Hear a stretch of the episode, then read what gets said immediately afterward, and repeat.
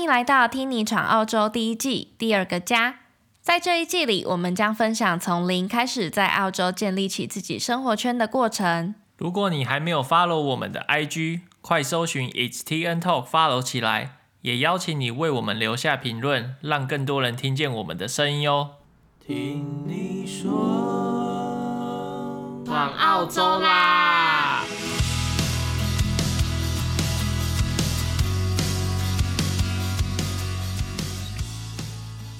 嗨，大家好，我是 Ting。Hello，大家好，我是 Nick。欢迎来到第一季的第二集。那我们这一集的主题呢，要跟大家聊的是找房子和搬家。那找房子和搬家真的是一件很费心费力的事，也是非常多人到异地后的第一个烦恼。我到底要住哪里呢？那我们在墨尔本这边生活也有三年的时间了。然后我自己而言的话，已经搬过了三次家。我和 Ting 的话，一起搬家是有两次的经验。那我们今年年初的时候搬家到一个。东边的郊区叫做 Box Hill 的 Apartment。那给大家一点背景简介呢，Box Hill 是墨尔本这里最大的华人聚集区，交通还算蛮方便的，从市区搭火车过来大概二十分钟的时间。那目前墨尔本这里的房租因为疫情的关系都有下跌，国际学生啊，还有打工度假那些新的人都进不来，所以目前的租房市场呢是供过于求的。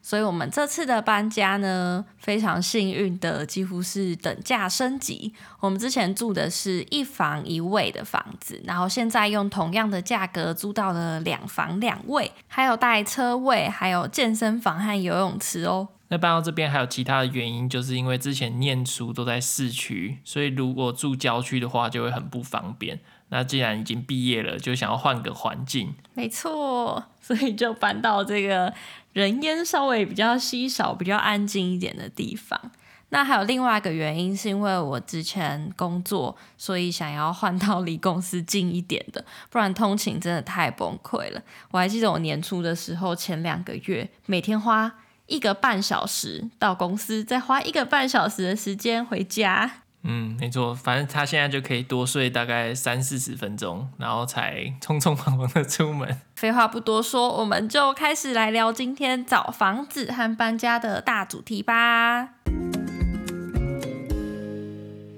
那我们首先要聊到的是澳洲租房的类型，选择上的话比较取决于你的身份和需求。像如果你是学生的话，你就会想要靠近学校啊，或是有室友可以认识人的地方。然后最重要的就是省钱，因为学生通常都蛮穷的，需要省一下。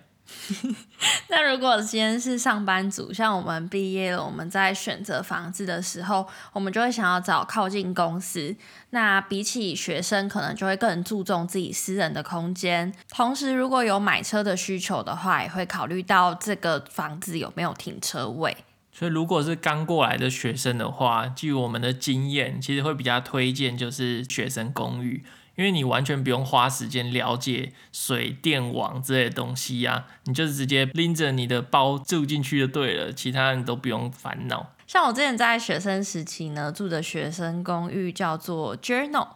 那它其实是一间比较新的建筑物，其实我应该算是第一个入住的。那它的优点呢，就是它会办非常多的活动，所以如果是港岛的学生，你就可以参加非常多的 social event 啊，像一些游戏啊，还会一起做甜点什么有的没的，非常多。然后它的公设也很齐全，有洗衣房，然后有健身房，也有很多娱乐的空间，可以邀请朋友一起来煮饭啊之类的。那再来呢，就是它的出入其实非常的。单纯也比较安全，因为全部都是学生，那出入都要刷门禁，所以这大概是它的优点。那比较要说缺点的部分的话，就是它的价格比较贵。那另外一个选择是 share house，就是我住的，然后我那时候跟的房东叫做 Rents International，然后我那时候住是两层楼的一个格局。然后上下各有三个人，所以我们那间总共住了六个人，但是是 share 一个卫浴的，所以就是早上要上厕所的时候，你就要早一点出门之类的。但因为很多人的关系，所以你就是很好找人聊天啊。你想练英文什么，你就是下去泡个咖啡，去吃个饭，你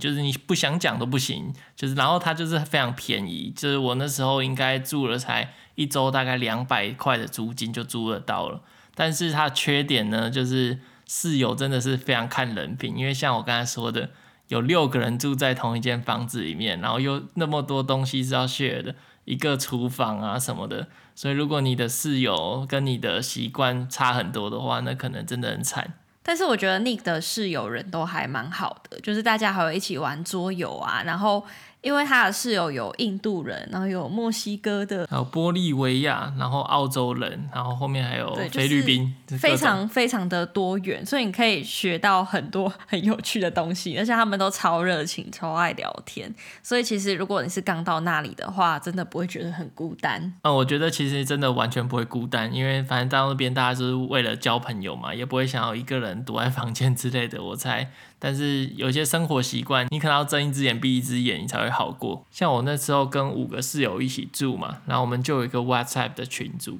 然后有一个室友，因为他比较常用厨房，所以他就会比较注重厨房的清洁。然后当他有一次看到有一个碗在水槽里大概有七天以上都没有人洗的时候，他就每天拍照去记录那个碗，然后就 po 到我们的群组，就说：“哎，这个碗今天的状况是怎样？”他会不会有人来洗它呢？让我们看下去那种感觉，我就觉得很好笑。你说他直接在 WhatsApp 的群组讲这个故事哦？对啊，就，就用个女拟人的感觉。这个碗今天会发生什么事呢？对，他就是看每天可能更脏，有点发霉，他就继续拍下去，看哪一天那个人会来洗。那后来呢？就莫名其妙被洗掉，我也不知道是谁洗的。是，对，因为不是我用的，我也不想去洗它，但是。你可能要有一点大爱的精神吧，这样大家都住的比较开心。对啊，也是。哎，补充一下，我刚刚说我住的那个 student apartment 啊，我们是最多就是两个人，它是比较没有像 Nick 说的那样，就是这么多人住在一起的，所以其实可以看你自己的。生活习惯去选吧。如果你真的不太能包容跟室友这样子一起 share 一个空间的话，那你可能就可以挑那种自己一个人住的那种 studio，你就会有比较多私人空间，然后同时又可以去享受它有一些办的活动，去认识新朋友。那等熟悉环境、交到朋友之后，也可以考虑自己去找房仲租房，因为在澳洲这边呢，其实蛮注重一个房客的能力啊，或是他的信用程度，所以比较需要门槛。你在递交申请的时候，还要提供你的财力证明和推荐人，所以通常是来这边过一段时间之后，你有比较多像推荐人的名单啊，你就比较方便提供。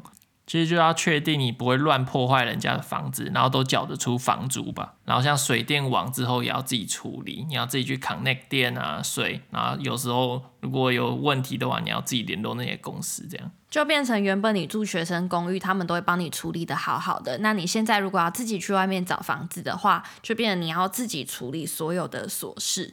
那我们自己呢，也是到这里一年半后才开始自己出来找房子的。那在找房子的过程中呢，就有非常多的辛酸血泪史啦。因为你平常就有非常多的事情要做，然后你还是要不断的去找中介，然后去看房，或者是看网络上有什么资讯啊，什么时间可以有 inspection，你都要自己安排。那同时我们在找房子的时候呢，因为看太多了，你有时候可能会。呃，不知道我刚到底看了什么，所以像我们在看房的过程中，我们就会用手机拍一些照片啊，或者是影片，那同时也会做表格去比较他们的优缺点。其实我们那时候在找到我们现在住的房子之前，就经历过大概有一个多月，甚至更长的一个找房子期间。然后每天像上班啊，然后下班就要去看房，来回可能就要一个多小时之类的，就搞得自己非常累，然后不知道自己什么时候才可以找到自己满意的房子。而且我们那时候其实压力蛮大的，因为我们二月。房租就到期了，然后我们不想住在原本的地方，然后时间又非常的紧，所以一般会建议大家，如果确定有要搬家了，真的要提早一到两个月开始找房子，给自己充裕一点的时间，比较不会像到最后有点赶鸭子上架，也不知道自己到底喜不喜欢，但是一定要马上决定了这样，因为很多房子不是你申请了就一定会上，因为同时可能会有好几组人去看房。然后就像刚刚 Nick 前面讲到的，你要提交申请，然后看房东比较喜欢呃哪一位租房人来 take 他的房子。那我们刚刚讲的呢，都是去找中介租房子的状况，这也是比较常见的选择。那其实，在澳洲这里呢，也蛮盛行二房东的，就是像你在 Facebook 的一些社团上啊，就可以看到很多人在招租。那那个一般都是二房东，二房东的意思就是他跟房东 take 的。整层的房子，那里面可能有好几间房间，然后他再把它转租给其他人。那有些人听到这里就会想说，诶，那到底哪一个比较好？二房东的话就比较看人品，他有可能的好处就是比较便宜，因为二房东有可能会把房间的空间拆得比较零碎，就是他客厅也要塞一个人，然后房间再塞两个人之类的，所以就会削掉你租金的压力。然后还有另外一个好处就是他没有租约的压力。然后他收你的押金可能也比一般就是你要去外面找中介的还少很多，就比较像是口头上的承诺。然后你可以租完短期就散人了，比如说两周或是一个月就走了这样。那相对来说，找中介的话，就是会比较有保障。你们会需要签一个正式的合约。那因为有这份正式的合约呢，你的押金其实不是真的交给房东的，你的押金呢会托管给一个叫 RTBA 的机构。那这个 RTBA 呢，它是澳洲政府这里的单位，所以会有一个第三方来帮你管理你的押金。那等到退房的时候，确定没有问题，才会由房东去跟 RTBA 说好，你现在可以退回多少的钱给我的房客？那同时房客也会收到一封 email，然后你也要确认说好，OK，我同意这样子的金额，那这个押金才会正式是被退还。这个其实是很重要的一部分哦，因为其实我蛮多朋友在找二房东的时候，最后押金都会有个问题，就是他不还你，就他会到处扣你钱、啊。觉得哦，你这个不行啊，怎样的？反正他不还你的话，你也没有办法。那再来还有一份文件想要提醒大家的，就是 condition report。这个就是你在正式拿到这个房子之前，你的中介会帮你先看好，说哦，这个房子的状况是怎么样，然后把一些可能有缺陷、有问题的地方先记录起来。那你在 take 到这个房子的时候的。第一周，你就要按照那个表去确认说，哦，是不是现在房子的状况啊？就是按照上面的这样。那等到你退房的时候，就是按照这个文件去核对，说，哎，你住完之后，这个房子是不是还跟你原本租之前是一样的？有没有哪里受到破坏，需要你额外做补偿？所以这个东西也非常的重要。最好是你一拿到房子的时候，就把所有的细节啊，什么补充哪里有什么刮痕啊，什么都写得很仔细。然后拿起你的手机，好好的把它全部都拍过一轮，这样子到时候如果有任何争议的话，你会比较好处理。我这部分可能比较啰嗦一点，因为我之前就是在学生公寓打工过，就是我处理过非常多这种争议。那常常不是我们不愿意让步，是学生也提不出一些照片啊证明那些，所以他们最后还是得付钱。那还有一个比较常被问的问题呢，就是。我要在国外先找好房子，还是到了之后再找？那其实两种会各有好处。然后我和 Ting 刚好是不同的方式，那我就先分享我的方式。我之前是先来到澳洲，然后住在一个青年旅馆，然后就花了大概一周的时间去找房子。在这七天的时间呢，我就是约满各种学校附近可能租房的地方，然后就到处去看。因为有时候网络上看的和实际上看的真的会有差，比如说。采光会有差，然后或新旧就有差，所以我就蛮坚持一定要到当地再找。虽然是蛮有压力的，因为你就是要在七天的时间内，然后走遍各种地方，然后你都还不熟悉，你就要去接触这些东西。但是我自己是觉得还蛮重要，然后也比较有保障的感觉。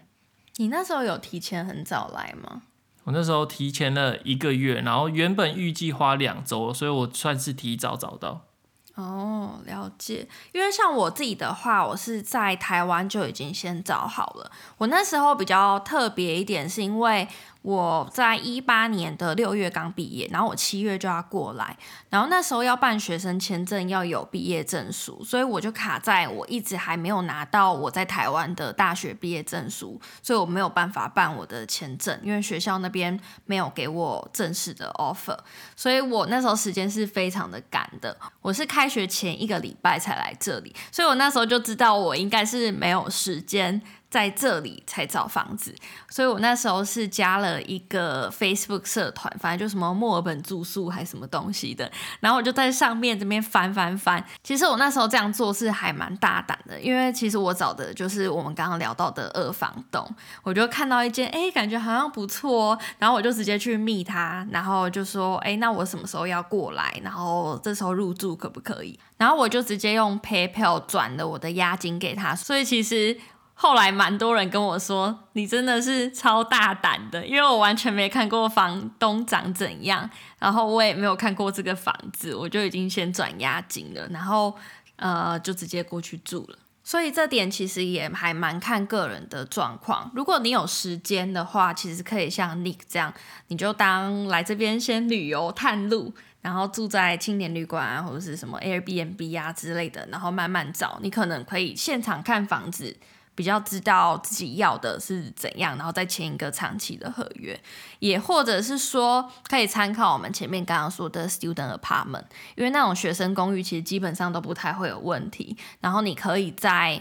就是过来之前就直接先上他们的官网，然后看一下评价，觉得 OK 就直接订。然后他们一般到了之后会帮你准备很多什么懒人包啊，什么参加活动啊，然后跟你讲去哪里买东西。然后基本上家具什么什么全部东西都是齐全的，真的就是拎包入住，非常的省心省事。那刚才分享了很多就是找房的经验之外，最后就要聊到搬家的部分了，因为其实。找房子是其中一个步骤，就是你最后还是得把你所有东西搬过去。第一个步骤呢，就是打包，就是你在这个期间内，你要收集非常多的纸箱子，就是越多越好。你永远不要低估自己就是收藏的能力，就是你有可能把东西藏在各种你意想不到的地方，然后你根本就忘记了它的存在，到你搬家那天你才想起来。所以你就会很想要把自己杀了之类的，就是之前怎怎么买那么多废物，然后你会开始觉得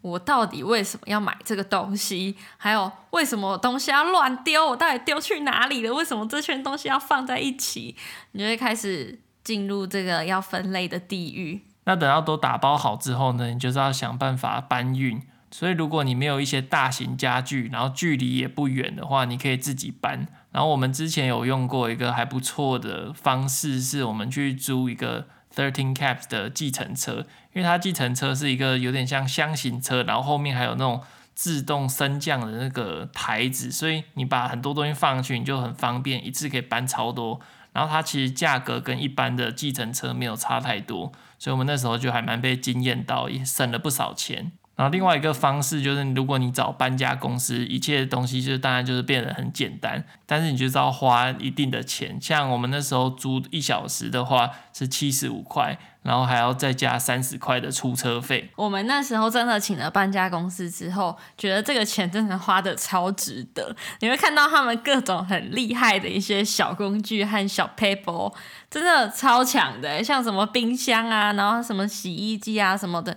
超简单，几个抹布就可以搬走了。那时候真的觉得超厉害，就是等于是我们打包好之后，剩下的其实就直接交给专业的。我和 Nick 那时候还在想说，哦，我们要帮忙一起搬啊，什么这样子会比较省钱。想说，嗯，搬越快就越花越少钱。就后来发现他们自己就够了，我们只需要乖乖的用纸箱把它打包好就好了。对，纸箱真的很重要，因为他们的工具主要就是可以用纸箱这样叠很高，这样他们搬运的次数就可以减少。但如果你搬了很多像不规则用塑胶袋装的东西的话，那反而会掉东掉西的，就变得很慢。啊，对，因为我们那时候纸箱不太够，所以我们有用很多那种塑胶袋啊，那种超难搬。他们就说你们以后就是都用纸箱，我们其实会方便很多。那如果你是要搬到公寓的话，你搬家当天就一定要先预约好两边的电梯，就是要确保这边的电梯搬完之后，然后运送过去的时间可以接上另外一个电梯，这样的话你就省下中间要等的时间，然后也可以最快速的把东西全部搬好。我们那时候搬家的时候还刚好遇到封城期间，然后所以其实我们的时间是有延误的。然后后来就是因为搬家是算 essential，所以我们后来还是在封城期间搬的家。但就很麻烦的是，你要跟两边都联络好，确定他们愿意在这个时期让你搬家，然后也没有其他人跟你一起抢这个时段，就是全部的时间都要巧得拢。那除了搬家公司以外，另外一个那时候我没有找的是一个清洁公司，因为在澳洲这边啊，只要退房的话，其实大部分人都会去找清洁公司来帮你整顿一下你的家，就是要确保说你可以退回全部的押金嘛。那我们之前找的清洁公司是有一个保证，就是他说会扫到你的中介说 OK。那像我们那时候他扫完第一次之后，然后中介就来检查，然后就说哦，你这也没有清干净啊，或者是哪里没有符合他的需求。然后后来清洁公司就又自己再回去，然后扫好，然后全部都弄好。那如果是像木地板比较好清扫的话，然后如果你也都维持得很干净，你当然也可以自己扫。但如果你想遇到地毯的话，你就必须要有专业的器材，就是 Stink Clean，这样才可以过。就是你自己处理的话，其实是不能过的。通常他都会跟你要收据，就确定是有清洁公司来帮你清扫的才会过。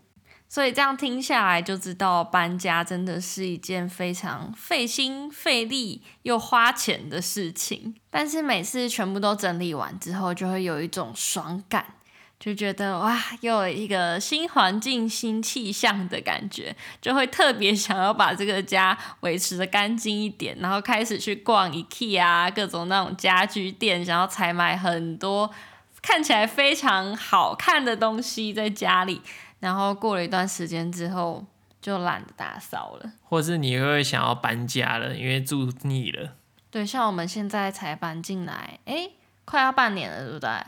然后我最近又在跟 Nick 讲说，哎，我们下一个住的地方啊，我想要有怎样怎样怎样，就好像永远都不会满足现在这个状态，就会再想要换到一个不一样的地方。像我们现在目前住的都是 apartment，我们还没有住过 house，就是呃自己独栋的，然后有前院那一种。对，目前我们好像几乎每年都会搬一次家。